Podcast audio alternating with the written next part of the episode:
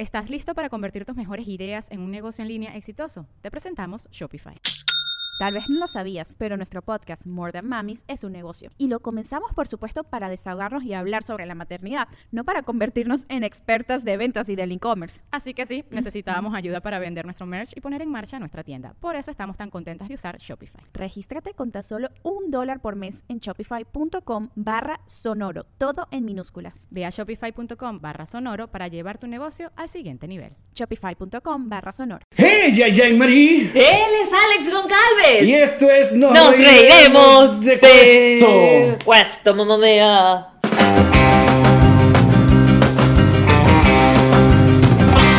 Nos reiremos de esto. Bienvenidos al episodio número 24 de Nos Reiremos esto directamente desde Jamboree Apartment Studios en Oh Miami, my Florida. god. Como Janis, ¿te acuerdas? Salud. Oye, el patrocinio se acerca. El patrocinio se acerca para tomar como es. Se siente. Muchachos, muchísimas gracias como siempre por, eh, bueno, darle like a los videos en YouTube, nuestro canal de YouTube, a la gente que nos sigue en Instagram que arroba nos reiremos de esto, que vamos rumbo a los 15 mil. Rumbo, la- eso no era una campaña de la Mortadela Galáctica. ¿Ah? O sea, como... Eran 10.000, eran 10.000. 10 millones. 10 millones. Claro. Bueno. Y Es que también, Fue algo con las manos que me quedó como... gracias a los patroncitos que nos siguen en Patreon, ya somos más de 600 patroncitos, yeah, que nos apoyan con tan solo un dólar al mes para O más. tener, eh, o más. Como por ejemplo, la semana pasada, o no, el, el- el lunes, El lunes, hace dos días. pusimos a nuestra querida María Calderón. En que- su altar. En el altar de las patrocinitas de Lux, que sí, que yo sé que lo estoy tapando, pero mientras hagamos otro espacio, ahí va Bueno, estar. ahí está, ahí está. Está Lo importante nosotros. es que está. Ella Presente siempre. donó cuánto? La módica suma de 100 dólares. 100 dólares. Y hoy se une a ese altar de patrocinitas de luz Sharon, que eh, aquí está Sharon. Acércala, acércala. Aquí está Sharon. Guapa, ¿Nos Sharon. donó cuánto? 150 dólares. Sí, tan, tan, tan. Entonces, el monto a vencer, muchachos, es 150 150 dólares. Eh, entonces vamos a Para colocarnos pam en pam el- praram param pam pam pam pam pam praram para pa pa pa pararara. Muy bien. Así que muchísimas gracias, niñas. Y los que quieran seguir. Igual, solo lo que estamos pidiendo es un dólar. Igual, igual les, los- les valoramos todos, estamos agradeciéndolos a todos, pero estamos tripeando el altarcito, es divertido. Sí, sabemos que el episodio pasado fue un desastre, ¿verdad? Yo por eso hoy estoy tomando anís. Eh, uh, vamos a calmarnos, vamos a calmarnos. Vamos a calmarnos porque aquí el que ponía orden en esta pea era el señor Alex Goncalves. ¿Y Yo- qué pasó? yo que el intento, señor se unió a la pea. Me empezó a emborrachar este El programa. señor se unió a la pea y entonces ahora yo que estoy dispersa siempre, Claro. estoy acompañada del disperso Hoy ahora. deberíamos hacer un episodio de las cosas que dejamos inconclusas en el episodio Sí, pasado. el, el episodio explicativo. Era Simón Pestana.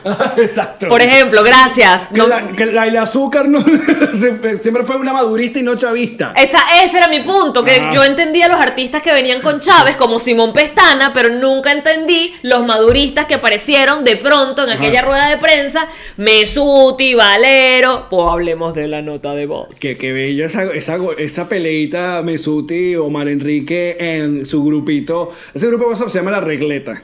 La regleta. Puro enchufado. enchufados. Todo enchufado.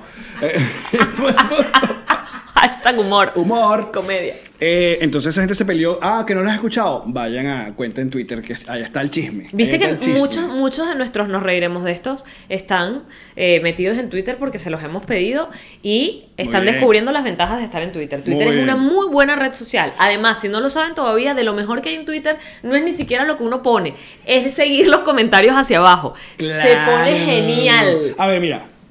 Eh, Twitter es cool. ¿Por qué? Primero, hay porno. Entonces, vamos a comenzar por ahí. Sí, no- en- no- en no hay límite de desnudo. No, esa vaina de estar por, eh, blurreando pezones, eso no ocurre Eso en es Twitter. libre. Ahí hay porno directo. Eso es una maravilla. En Twitter no te dicen cuándo estás online, cuándo no. Ay, Eh, sí. No, pero en, en Instagram lo puedes quitar. Bueno, pero. Ajá, pero lo puedes quitar, en lo fin. puedes quitar.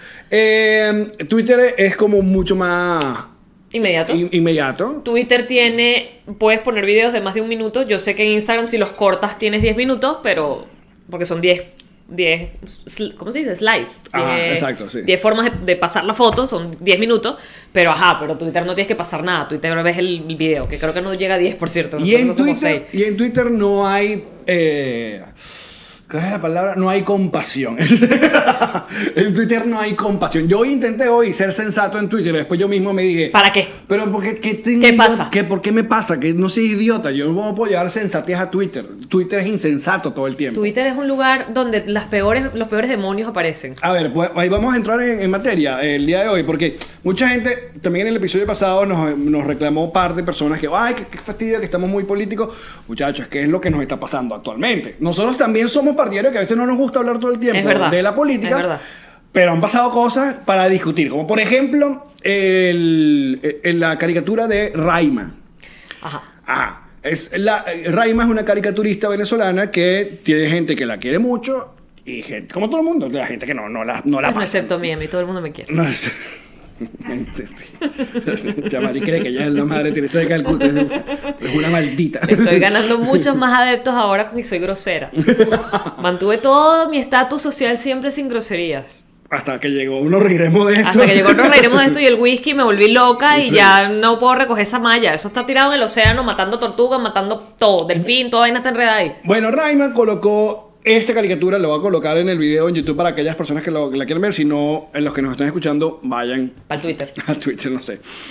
Eh, era una caricatura donde, bueno, una madre desconsolada con un bebé casi Desnutrido, muriendo, le- sí. desnutrido, le decía a, a un político que... Que parecía ser Borges por las cejas. Exacto, es como cuando vamos a salir de esto o algo así. Ajá. Y el político le decía, no, que tenemos unas reuniones internacionales. Tranquila, que no estamos sé cuadrando más". unas reuniones. Que era como una especie de Crítica. crítica. Me- tú, eres como, tú eres como Google, marica. O sea, yo pongo la barra y ya. ¡Ay! Hay gente que lo odia, hay gente que lo ama. No me digas cuál lo odias tú. No me digas cuál es tu opción. Yo lo voy a seguir haciendo. Ajá. Entonces, eh, criticando la cierta calma que se ha vivido estos dos días, porque veníamos de una vorágine donde todo el mundo estaba, Marico of, Game of Thrones, y que vámonos, la sangre es ya. Ok, pero estás claro que también viene justo después de. No pasa de 72 horas. Fue que. Entre 24 y 72 horas, Isnardo, bravo. Loco, no. O sea, también generas una matriz de opinión bien, bien desacertada. Es imposible. Pero, pero él no fue el único, fueron varios. Se pegaron en la nota, luego estaban los varios, audios de. WhatsApp. Mi papá me llamó Sí, llorando. y no, y Mi papá se informa por WhatsApp. Claro, pero- hay, hay una generación completa que probablemente son nuestros papás, nuestros tíos, se informan por WhatsApp. Mi papá me llamó llorando y que "Hija, estoy muy. emo-". Mi papá sufre del corazón. Yo le, yo le decía, papá, no te has muerto de una rechera, te vas a morir de una alegría falsa. me muero yo de rechera. O sea, tú te mueres de una alegría falsa y me muero yo de rechera. O sea, no me hagas eso a mí. Y es que Pero- estoy muy contento, hija.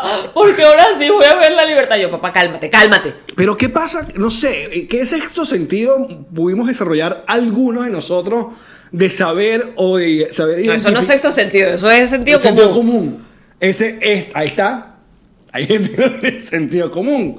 Déjame irme Pero no, a no, no, este. pero no, las personas adultas. Porque uno siempre cae y, y- y- y ha nacido este nuevo estereotipo. Bueno, no, no. eh, el estereotipo de las tías, le decimos las tías de WhatsApp. Sí. O sea, uno va y cuando llegan los chismes, uno piensa en tías José, me parece muy eh, chimo porque los tíos también son bien Y mamahuevos. somos demasiado cool las tías, ¿qué pasa? Y uno no habla de los tíos de WhatsApp. Que lo que hace es mandar Gracias, cara- gracias por percibir el sexismo en el comentario. Sexismo del- el- Pero bueno, creo que también viene de, sobre todo esto es una moda muy caraqueña de la señora, Del señora cafetal. Sí, puede ser, puede venir por ahí.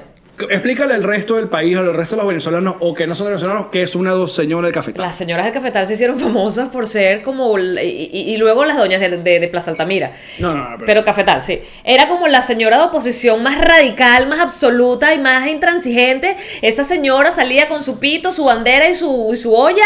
Y eso era. eh, era demasiado. Era como demasiado. Pero también el cafetal es una zona eh, clase media, eh, Clase media. Hasta pudiente en algunos puntos de la, de la Pero- pero organización. clase- sí, porque yo creo que el gran cafetal representaba la clase media. Caraqueña, porque es como la nueva ala de Caracas, es como más lo que llaman el este. Sí, pero no es rica. Pero es clase media. Es clase hay unos media. buenos edificios ahí, hay gente que se vivió bien. Clase media alta. Clase, Clase media, media sí, claro, estamos, estamos hablando. Entonces las señoras, la mayoría son señoras o europeas. Que tuvieron una oportunidad. Eso también. Eran señoras europeas. Entonces, claro, con copetes. Muy elegantes. Ellas bajaban con su pito y su cosa y su, y su cacerola, Ella pero. representa esa, ese otro personaje eh, que, que es histérico, que sí, vamos para adelante, que sí, que le pedía matrimonio a Capriles, que, ¿sabes? Esa doña del cafetal. Entonces, bueno, este, esta caricatura de Raima levantó un montón de... De roncha. De, de roncha porque, bueno, eras como que, coño, no estás arrimando una palmingo, esto es criticar ¿Y tú qué propones? gente, exacto, tal, tal, tal. Pero una vez más ahí salió eh, lo que está, es la sensatez que estaba buscando yo en Twitter, que le explicaba a la gente, brother, la caricaturista pone su caricatura. A usted no le gusta o le afecta o le parece que no, no, no viene al lugar, usted puede expresarse y decirle, eres una huevona y darle un follow. Pero hasta ahí. Pero de decirle que es una huevona, una puta, no sé qué va y tal, y Denunciémosle la cuenta. censurarle y que le cierren la vaina. Bloque es- spam. Ahí donde usted su chavista. Y usamos chavista término para... eh, Peyorativo, el ¿eh? otro- exacto. El otro lado, loco, porque mucha gente actúa así. Y yo no entiendo. Yo sí entiendo, Alex, porque son 20 años de chavismo, son 20 años de lo que no me gusta lo cierro, lo que no me da risa lo quito. Pero cuando te- Si te metías con Chávez eras, eras apátrida, la palabra apátrida, simplemente porque tú criticabas a un presidente, yo me acuerdo caerme a gritos con amigos míos, porque era como amigos míos o conocidos chavistas, que era como, Dime pero ahora el amigo Omar Enrique, dime. no. Se le bailaba la música. Les, le- ya, sorry. Sí. Les reto ya a que comenten, sobre todo acá en YouTube, una canción de Omar Enrique. Ya. Dame- Ni puta idea. pero, ¿cómo? Sí, porfa. ¿A qué suena? Ahí está. Omar Enrique un, me- es un merenguero. Me- Pero, ajá, pero... Pero dime una canción de Omar No tengo Enrique. idea. Ahí está. Sigue, por Bueno, favor. pero esto, todos estos artistas arrimados al gusta porque estamos madurismo... ordenados, muy bien. Todos estos artistas arrimados al madurismo no tienen nada. Bueno, excepto Roque que tenía mucho y lo echó todo a la borda porque quería un apartamento y no tenía. pues. Este. mm, Te callas a gritos con gente que era amiga tuya. No puedes hablar así de Chávez, eres una patria, no estás pensando en el país. Y yo decía, pero cálmate, yo estoy hablando de un ser humano, porque lo- él mismo y la gente lo ayudó a endiosarse.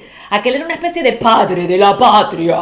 Es un carajo político, es un presidente que votaste o no votaste por él y tiene un periodo que cumplir y es un trabajador público. Su ¿sabes? sueldo, en teoría, no todo lo que se robó, su sueldo salía del bolsillo de los impuestos de los venezolanos.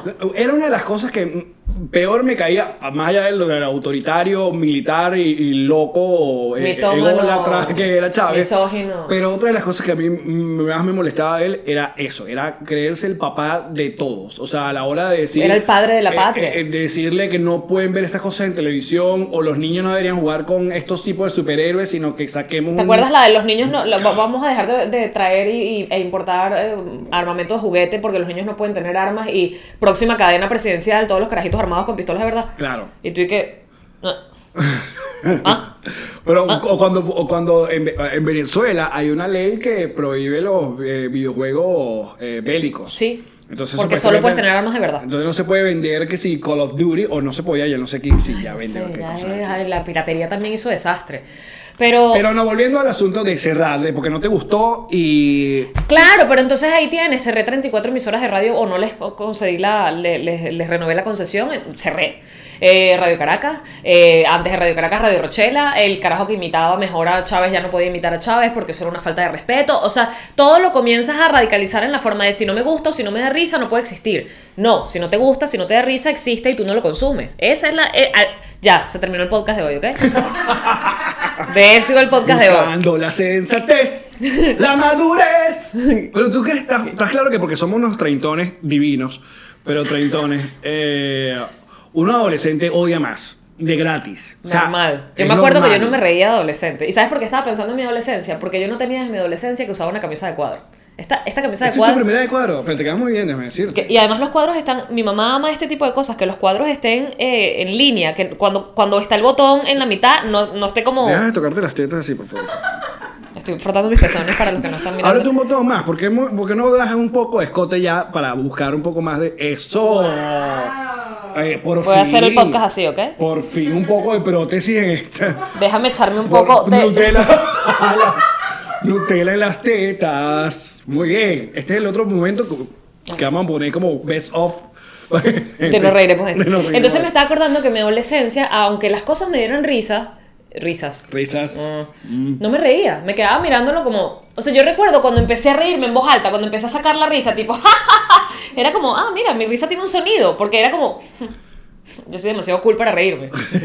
Uno entra en unos peos adolescentes. Uno es inmamable. Yo era muy intensa. Ah. Ah, Era no. Yo, a ver, yo odiaba vainas de, de la- del entretenimiento que me rodeaba y los odiaba y, y- Al y cual- del cual formaste parte activa Y luego. Luego formé parte. O sea, yo odiaba a Daniel Zarco y Sábado Sensacional. Y la vida que hizo, ah, ¿sabes qué? ¿Te gusta? Y es por eso que uno no puede... La boca es el castigo del cuerpo. Ay, mira. Dame, otro dicho de eso. Mira, De nunca digas nunca. nunca digas nunca. Sí, sí, sí. Entonces... Niño que nace torcido ni rama endereza. Yo creo que eso fue uno de, las- de- de los coñazos más sabrositos que me dio la vida. Porque bueno, yo veía ni tan tarde. Y como, igual que tú.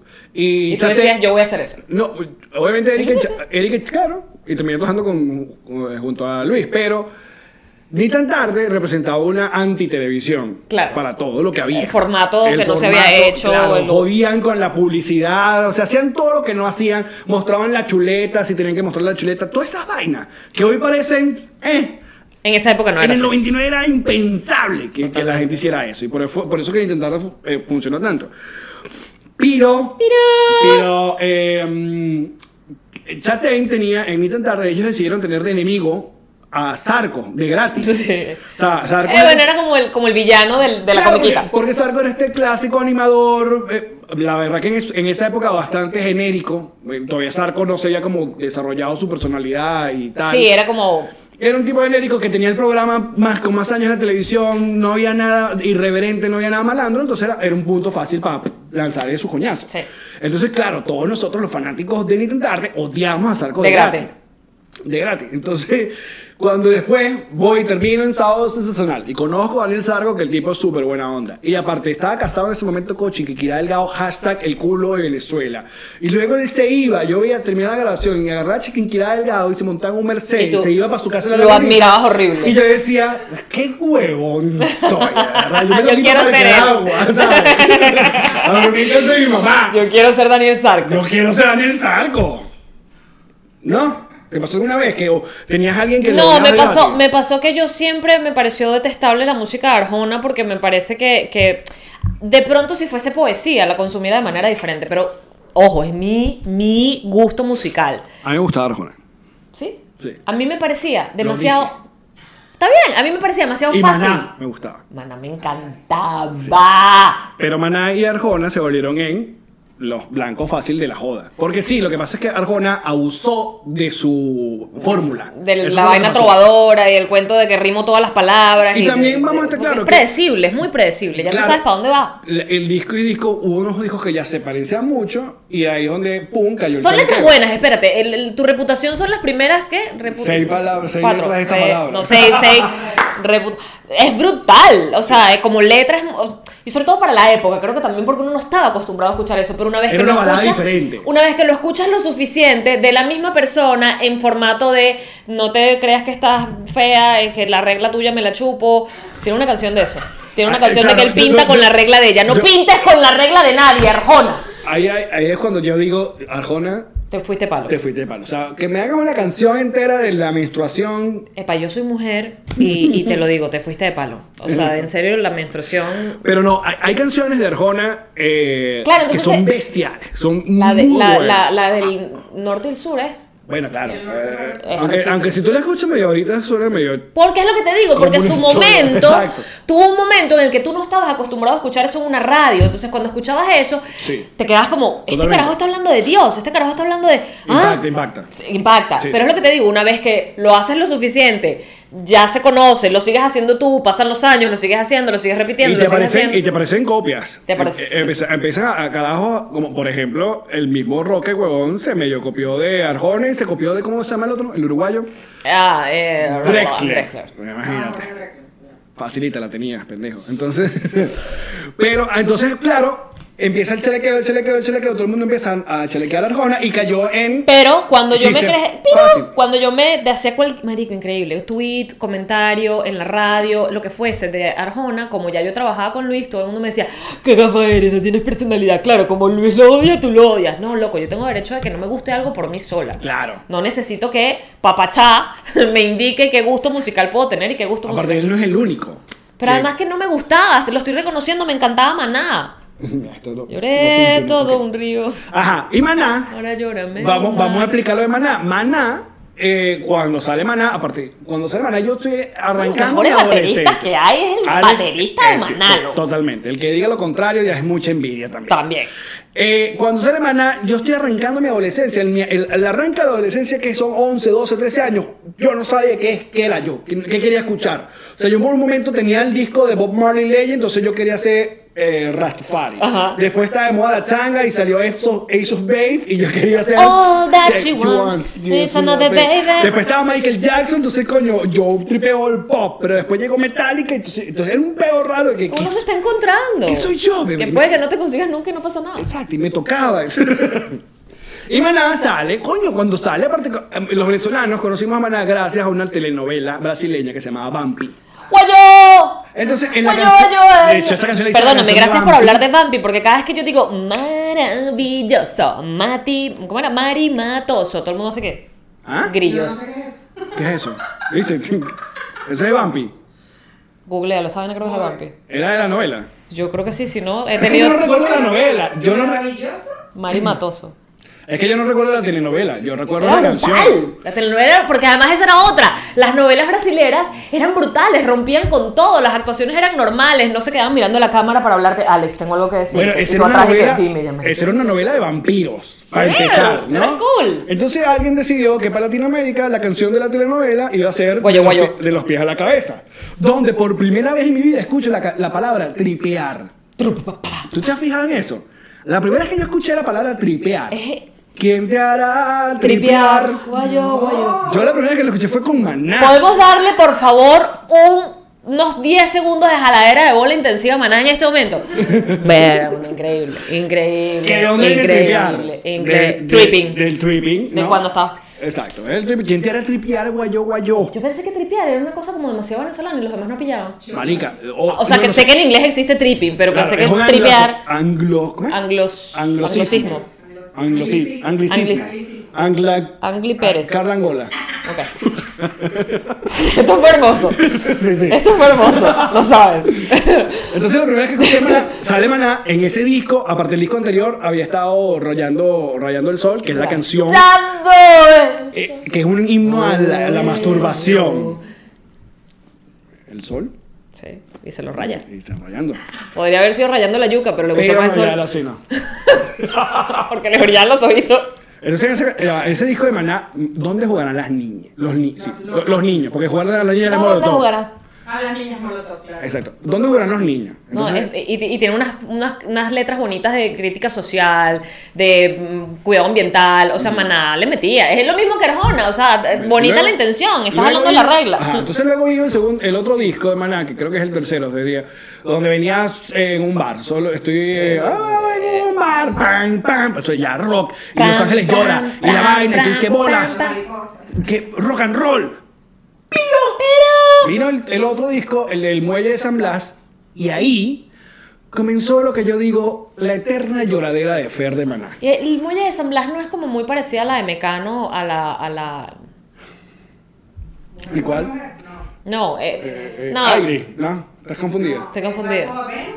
No, iba, iba a decir de Hijo de la Luna, pero es otro cuento, no tiene nada que ver. No, no tiene nada que ver, marica. No, pero hay una que tiene que ver con... la- Mira, cuando, cuando Maná empieza con...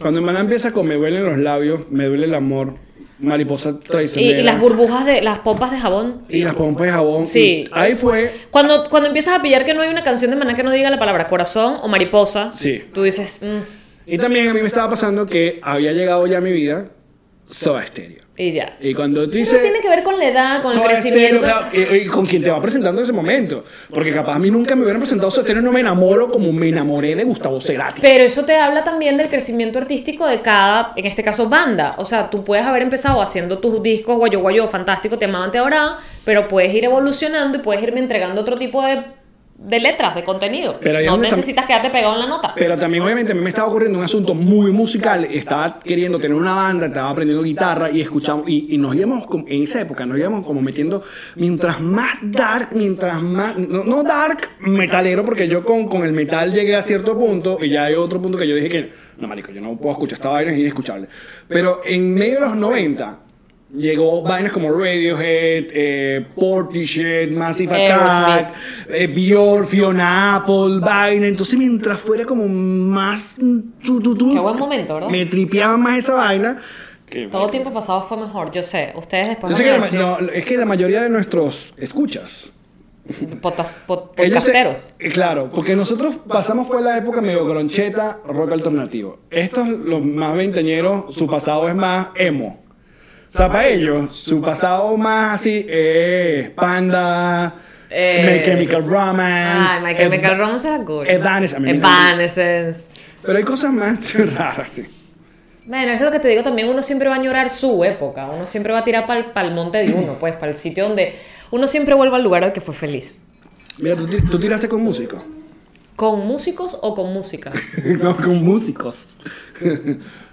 El, el pendejo que siempre cree que toca guitarra, hola Alex, vale. No, no, no, necesito a alguien famoso. No te cogiste ningún tram- trombonista de fauna crepuscular. No. Baterista de la puta eléctrica. Y no era tan difícil en mi época, pero no. O sea, eras la única mujer en Caracas que no se agarró el enano Pero- caramelo de cianuro. ¿Qué parte de yo no, no tiraba, no me cogía a nadie? No, vamos para el podcast atrás. Yo tuve que pedir favores. ¿Te gustaba alguno? Ayer me encantaba, claro. ¿Por qué? Marico, porque es el carajo de la banda y se mueve sexy y habla de condones y... Así era envejeció bien para ustedes, para ti. Sí. A mí me gusta. Es que, es que todo el flow, porque incluso si Pero lo. así es porque tiene, una, tiene, una, tiene un muy- asunto raro. Muy Ese joven. rock, muy. Sí, es exótico. Es- Y tiene como. La escena Asier es divina. O sea, tú lo ves en persona y dices como. ¡Ah! O sea, todavía. Yo veo a Asier y no. ¿Sabes? De- Te moja. Me moja, pero me gusta. Así es. Me quito el brasier. o sea, sí, es, es uno de esos rockeros que tú dices, lleva muy bien el rock, o sea, lleva muy bien el flow de ser el, el- el rockstar, pues, estar ahí con la presencia de... Sabes, a, a mí siempre me ha dado quesitos las jevas rockeras. Las jevas, una jeva que toca batería, una jeva que toca guitarra, pff, me da un queso horrible. Pe- Pero, justamente hablando de el otro día, Laris Morissette, yo recordé que yo dije, no, ¿sabes qué? Yo no me voy a empatar con ninguna cantante. Porque después a mí me sale una vaina chimba con esa mujer y termino yo en una canción famoso. vaina. Y entonces todo el mundo va a decir, ese huevón es el de la canción. Déjame... Como el tío déjame- Joey de yo, yo I don't know. O como por ejemplo esta huevona que tienen ahora Lazo y Cheryl.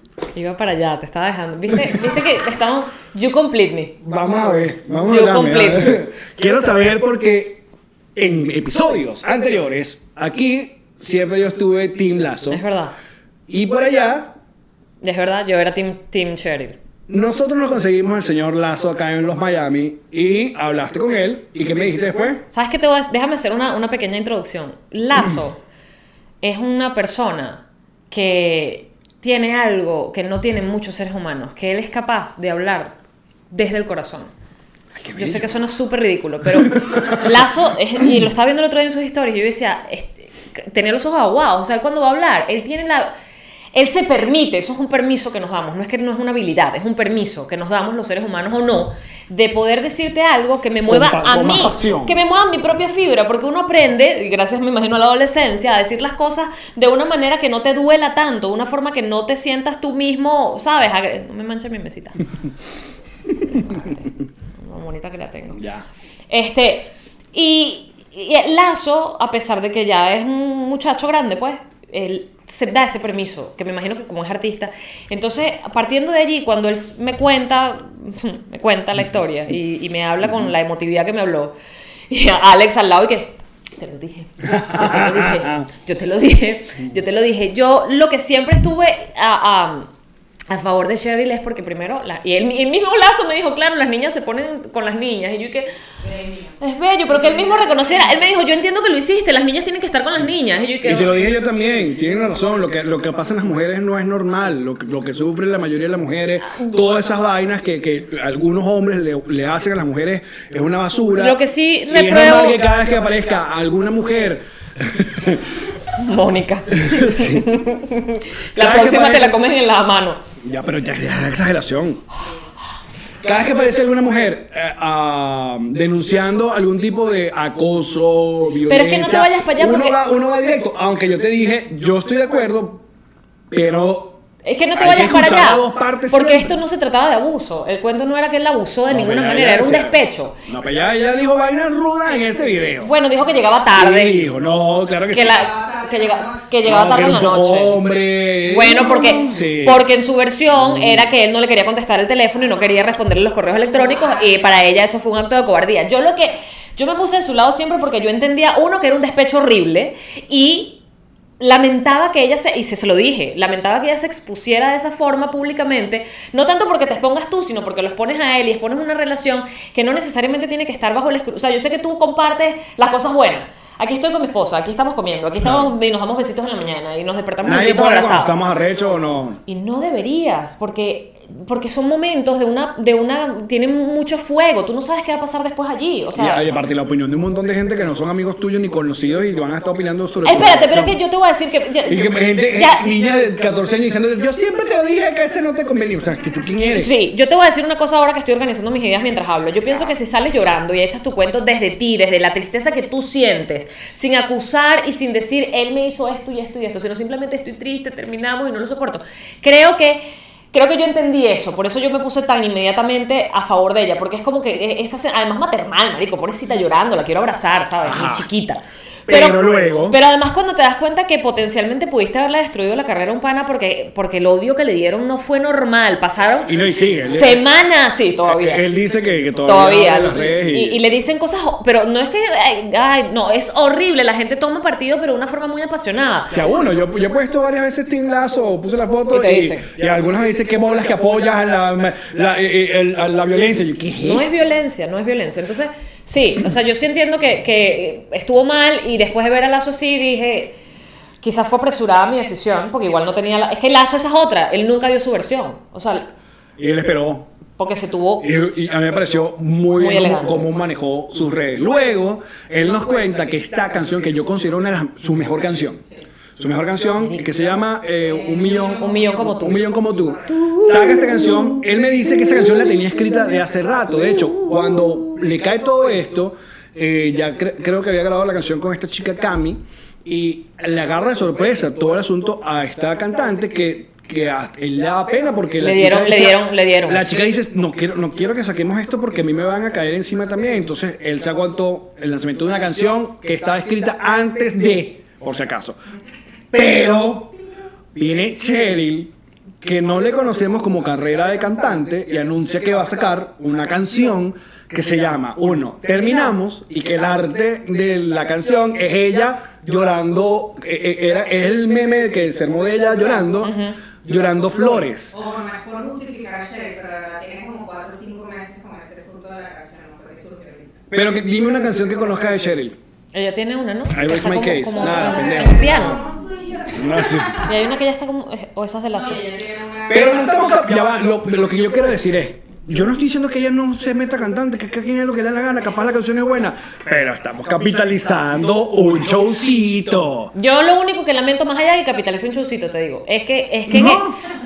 Todo el mundo capitaliza el show. Todo el mundo capitaliza todo, papi. Lo que yo no estoy de acuerdo no es en que ella capitalice. Yo lo que eh, ahora, manejando la información que manejo, en lo que estoy en desacuerdo es que ella haya tirado a- debajo del autobús a Lazo de esa manera porque De- gratis. porque le, sí, además, porque de verdad la versión de Lazo es que no voy a estar hablando por él, pero independientemente de eso, tú puedes simplemente exponer que estás vu- vulnerable, dolida, triste, eh, herida, y no tienes que mandar que, ¿sabes?, a que el pobre pana le dé la Ojo, coñaza va, que le y, dé. y yo quiero aclarar por si acaso. Lazo no es mi mejor amigo. Andrés lo conozco de. de- yo creo que tuve la, la fortuna.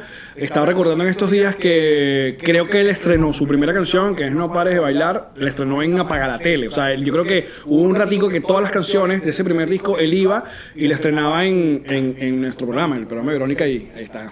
¿Qué pasó? La meguina, aquí está. Lo siento. Entonces, lo conozco, y obviamente conocemos muy bien a su papá, que es Enrique. Enrique, Lazo.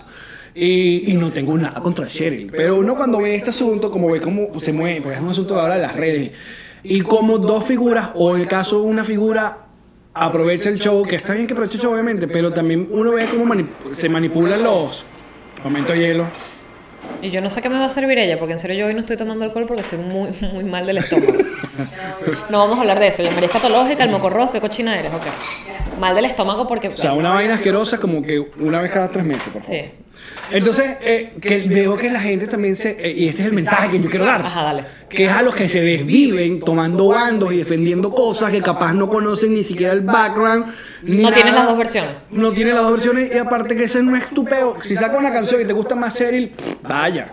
Y se tatúa su cosita ahí en el dedo, terminamos, como se tatuó ella supuestamente. Y si a usted le gusta más la canción de Lazo, vaya y tripe. Y si le gustan las dos canciones, escúchela, una back to back. Eso pasa con Cheryl y pasa con Ariana Grande, ¿sabes? También con este asunto que tuvo recientemente. Yo sí creo que, o sea, que de verdad, y, yo sí creo en la paliza social, de, sobre todo de, soci- de social media, cuando estás hablando de un carajo que, eh, eh, el tipo este que, el ex de Rihanna. Chris Brown, no. Sí, Brown. Ajá, Chris Brown. Le entraste a golpes a la jeva, claro que sí, vamos a darte con todo. Y no Y quiero que hagas más nada. Y. No quiero que hagas más nada, no quiero que existas, no quiero que, no, no quiero que existas, no quiero que. Gracias, Maya. No quiero que existas, ¿entiendes? Porque estás, o sea, es Y violencia. la canción. No entiendo. Ah, Y eso, lo, un- y sorry que lleve la vaina para la política otra vez, pero yo no entiendo cómo gente Tan que se frívolos que declara... estamos, de verdad. no, pero hay gente que se... Eso siempre lo decía. ¿Cómo hay gente que se declara de oposición y odia todo este asunto? Y en una discoteca bailan tranquila canción de Omar Aseo. O sea, si suena una canción de Omar Aseo, yo... O sea, como me paro, yo no te voy a bailar la canción ni te la voy a cantar. Por muy buena que sea la canción, porque sé que las canciones de los malditos chavistas son pegajosas. Bueno, porque tienen los productores internacionales y le pueden pagar todo el dinero que pueden. Exacto, pero es un maldito cómplice de la dictadura y suena y las niñas bailan y, y- y se la cantan. Igual pasa con, con todo esto. Bueno. pero Chris Brown, coño, es tu madre. Permíteme. Ven, ya, María Intensa. Eso me pasa a mí, por ejemplo, con vainas como J-Lo. O sea, ella de toda la vida, de hecho, tenía una marca de ropa donde usaba pieles. o J-Love. J-Lo. Ok. Jennifer López. Ok. Y usaba eh, y usa pieles de animales. O sea, yo, eh, porque además primero me parece una artista increíble, súper integral, actriz, a- a- a- em, bailarina, cantante, o sea, me parece increíble. Y todo esto se pelea, o mi admiración artística por ella se pelea con su incapacidad de sentir compasión por los animales. O sea, yo ni siquiera me estoy metiendo en el pedo alimentario. No es que te lo comas o no te lo comas. Es que no te lo pongas. No hagas alarde de un, man- un animal muerto que lo mataron a palazos para que tú te veas guapa. No es necesario. El frío se cubre con otras cosas. Hay miles de, de modas una y ruana, póngase la bufanda. Entonces yo te digo, ah, que por ejemplo, ¿qué no hago? No, por supuesto, no tengo música de ella. Ahora, si la oigo en la radio y está pegajosa de bolas que la canto, pues. O sea, pero es lo que te digo, ahí es donde me peleo mi intensidad y mi peo de, ok, si eres de verdad burda, buen artista, me jode lo que haces en tu vida. Me Pero- jode lo que haces en tu vida. Y eso es una discusión que se la, se la da mucho en la sociedad hace rato, que es cuando tú puedes, tú puedes separar el trabajo de una persona con lo que hace en su vida. Cosa que también nos lo pueden acusar los que nos gusta Michael Jackson. Coño, Pero es que yo no pienso que él de verdad Pero está, pero porque tú y yo nos basamos en que, ok, ese señor fue dos veces, bueno, en realidad fue una vez, porque el otro se arregló económicamente, pero la última vez que fue, la justicia de este, de este país dijo que no, Que no era. que era inocente. Entonces, coño, si nunca hubo nada más allá de lo que sí sabemos todo y que sí estaba loco y que sí le gustaba dormir porque lo dijo, porque lo dijo, o sea, está en video. Pero era porque él era rarito. él era muy rarito, pero él no, él, yo creo que él de ¿Has verdad. eso, Michael Jackson? alguna vez? Estás loco. Era como, un era como. que Michael Jackson todavía estaba normal. ¿Cuándo? Cuando era chiquito. No, chica, o sea, creo que la época medio dangerous. Esa época se pa- No, no, él todavía en thriller está normal. No, pero Ya cuando se está puso- haciendo como cosas en la No, cara. Black or White, Black or White. ¿Te acuerdas Black Ese Michael Jackson Black or White? Black or white ya está black, white. No, pero no tan blanco. Digo, ¿cuán, cuán extremo puede ser que seas negro y te vuelves blanco? Bueno, vitiligo, mis nalgas que no están duras. Perdóname. No, señor. Vitiligo son manchas, sí, pero son- yo- vitiligo no es todo el cuerpo íntegro de blanco, excepto dos dedos que se amarraban con tape. Pero él dice que se, se emparejó. Sí, no, no. thank No, you. eh, primero, él no dice nada, porque hace poco volví a ver el episodio. eh, hay un documental, que fue el documental que lo, básicamente lo echó para la calle. El, el que le hizo un. el- ¿Cómo se llama? Ba- Asesino. Bashar, Bashar, Ajá, ajá. Donde le dice que, sí, duermo con niños, es normal, no hacemos nada. Pero por y el tipo le decía, huevón, tú tienes 40 años. Pero no por eso es que es dormir". Pero si no rarito, porque nada. para él era todo Peter Pan en su cabeza, Claro. era como un mundo platónico donde dormir con niños está bien porque él es un niño. Pero a mí, a mí me sorprendía sobre todo es que un tipo como Michael, que tenía esa industria, no había un puto bicho manager PR que decía, brother, no, esto no, esto no lo vamos a poner al aire, no digas esto. Ah, que lo cuidaron. Que lo cuidara. No, creo que se lo fue. horrible. Se lo hicieron de breve. Pero, por ejemplo, tú sabes que yo sigo el podcast de Mac- Macaulay. Macaulay Culkin. Mi pobre angelito. Macaulay Culkin es para mí Maculay. Macaulay Culkin. El bicho tiene un, ya te he dicho, ¿no? Que tiene un podcast con otro padre que se llama Bonnie, no sé qué. Bunny Ears. ¿Qué tal? Entonces es un podcast con. de-. Exacto. Y él ha estado en otros podcasts con Joe Rogan, creo que él. Y obviamente todo el mundo le quería preguntar, porque, brother, tú fuiste el mejor amigo de Michael Jackson. Y él responde y dice, dude.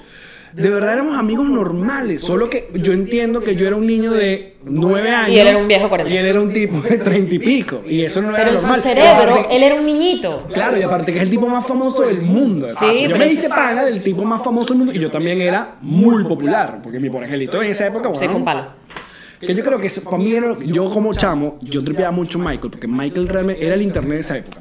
O sea, si tú te fijas, Michael Jackson, todo lo que estuviera de moda en la época, Lo reflejaba él. no, salía con Michael. Si Michael Jordan estaba en el momento más arrecho, Michael Jackson una vaina en la canción Jam, Michael Jordan con él. Mi angelito, la, la película más vista, ¿sabes? Black or White, ¿quién salía? Mi angelito. Verdad. Eh, Magic Johnson y Eddie Murphy la partiendo, hay un video con él. Naomi Campbell, que es la... Él era el trending topic. Marico, todo el mundo quería estar con Michael Jackson. Es verdad. Hoy estoy como demasiado lento. Es el whisky tuyo. Es, mi whisky que es muy bueno. Es muy buen whisky. Hablemos de la religión. En otro de los episodios del podcast. Por eso yo siempre pensé que él era inocente, porque él no, no era capaz. Él- de verdad, él, le- el papá lo volvió loco. O sea, le pegaba. pegaba, y la, la- la paliza que llevó. Bueno, todos ellos están. titi. Sí, sí, sí. Todos. Lo que pasa es que el que más se jodió fue. Déjame poner una servilleta aquí, tráeme unos Pero platos. coño, fue una sola vez que se cayó esa marica, no, aquí no pasa nada. Este, oye, por aquellos que no están viendo, hay come unas galletitas que pusieron No vamos a poner más comida en el podcast. y... Ajá, come así con la, con la servilletica debajo del mentón. Metí toda la mesa llena de migas. Ma- Magic un cloro, un cloro en spray que... Porque ella me entiende. Soy una freak. Yo siempre juego con eso, pero es, es verdad. A mí me da este estrés. Yo empiezo a ver la mesa llena de migas y que... ¿Y siempre fuiste así de freak? No, me puse así. Me puse así de freak. Después que viviste solo. No, cuando empecé a vivir con Ilan me puse freak. Yo me, cuando empecé a vivir Cuando vivía con mi mamá eh, me relajaba porque alguien siempre limpiaba. No, marica, yo, yo era el tipo más desordenado de mi vida. O sea, había, mi mamá llegó a tomar fotos, cámara, rollo, del cuarto de mi hermana mi cuarto para mostrarnos y era, o sea, no se veía. Había un escritorio debajo de algo, porque había ropa, también. peroles, bolso, había ropa sucia, medias hediondas, ¿sabes? Un, todo lo, lo clásico adolescente. Yo no me bañaba, odiaba bañarme. Yo no me bañaba de niña, de adolescente sí me bañaba. Adolescente me pasó que No, odiaba yo de bañarme. niña recuerdo que me, me daban, o sea, cada vez que era como bañarme, de hecho recuerdo mil veces entrar al baño, abrir la ducha y quedarme sentada así sin bañarme. Yo porque- también. Y luego salía como me- mojadita. Yo, hacía que yo me mojaba el pelo, no era lo más estúpido del mundo. ¿Sabes por qué era lo más estúpido? Porque finalmente cuando por alguna razón me metía a bañar, tripeaba. Era como bañarse es brutal, jugaba, Ahora- ¿sabes? Hacía cosas con el jabón en la Pero pared. qué bolas como el humano cambia, porque son vainas que, que, que, que Ahora me paso seis horas en la ducha. Pero no sé, Estoy envejeciendo, me punta agua caliente. a mí me pasó que fue cuando me, me mudé solo. Yo, me, mu- yo vivo solo desde hace mucho tiempo. O sea, yo me mudé a Valencia la primera vez que me fui de mi casa. No, me, me fui porque conseguí Trabajo. un trabajo en Valencia, exacto. que me voy de mi casa. Eh, y ya tenía 22 años. O sea, pues echamos 22 en un apartamento solo. Y en anexo. Venezuela nadie vive solo hasta que te casas y tienes hijos y logras salir a la casa de tu mamá. A, pu- a pun- a punta de bailando en Militeca, lo hice. Double win, papi. Exacto. Pero, eh, coño, yo me empezó a gustar mis vainas ordenadas y mis cositas y mi- no me tocan acá y mis Pero cuando estabas solo. Y desarrollé esa sensibilidad de decorador. No voy a agregar nada. Porque hashtag, aquí No. aquí no se habla mal de Alex. No. Tú te metes en un asunto medio de decoradora. Yo- y, y- y soy muy, o sea, pero, y me- no sé, yo entiendo que también hay como unas carencias emocionales que te dan por ahí, o sea, eh, me pongo a limpiar, me pongo a aspirar, y me, y me pongo de verdad, me pongo ladilla, o sea, es como que hay días en los que no estoy tranquila porque no aspiré, por ejemplo, y yo sé que eso es una enfermedad, o sea, eso es un desorden, yo no tengo por qué estar pendiente de si aspiré o no aspiré, además literal aspiro todos los días, si no aspiré un día, créeme, no pasó nada. Hay, vainas que. Entonces yo cuando estoy, ponte, estoy viendo Netflix y digo, coño, no aspiré hoy, digo, "Es- tengo un peo, yo tengo un peo, yo debería estar tripeando Netflix y ya. Mira, se nos acaba el tiempo, pero como ahora vamos a voltear las cosas porque entonces la gente, eh, nosotros los leemos y los escuchamos, entonces la gente se queja de que al comienzo del podcast media hora de publicidad, entonces ahora lo más al final. Les queremos invitar, tenemos show este primero de marzo en Paseo Wynwood, eso es a las 10 y 30 de la noche un viernes, se lo pusimos bombita para que vayan y hagan el, after- el, el predespacho con nosotros, las entradas ya están a la venta en MyTicketOn y está, ¿qué pasó? Soy tan diurna y tan vieja que iba a decir el party y tú que el, el pre-party, el pre-despacho. yo que, Predespacho. Verga, eso ya es el party completo. Ya a las 12 estoy en mi casa arropada y que, ay, qué buena fiesta me lancé, vi estando. Eh, queremos que llenemos esa sala, queremos tener esa sala llena. Aparte, vamos a, vamos a tratar de grabar esa función. Es nuestro puntapié de la gira. Eh, luego tenemos fecha para Weston, que si no me equivoco va a ser el 14 de marzo en Weston, en el chiringuito, que nos pedían mucho para el norte de la ciudad o de, de- de Miami. Y luego, ya saben que vamos a estar por Chile, Argentina y Montevideo. Esas eh, fechas y los lugares los vamos a estar ya anunciando la semana que viene. Y la gira sigue y seguimos, le ponemos a la orden a los productores locales o gente que nos quieran llevar a donde quieran, que se comuniquen con nuestra productora, el correo es arroba, no, nos reiremos de esto, no, ah, pues, nos reiremos arroba gmail.com, lo pongo aquí. Sí, sin el de esto, pues. ¿De qué nos reiremos el día de hoy? Ay, me entró todo. Ah, les recuerdo que se quedan ahorita con el bonus los patroncitos. Petroncitos, petroncitos. Ok, Osdamelis dice, comenzaste en la nota de comer sano, dejar la comida chatarra y sas, te dio gastritis. Nos reiremos de esto. Y arroba Truluex dice, cuando tu novia te forma un peo porque no le dices que eres petroncita y no le muestras los bonos. Ajá. Nos reiremos de esto. Viste que todo se comparte, pero nos reiremos de esto no. Mm. Ponga su dólar, bebé. Ponga su dólar allí. Será hasta el lunes, muchachos. Chao.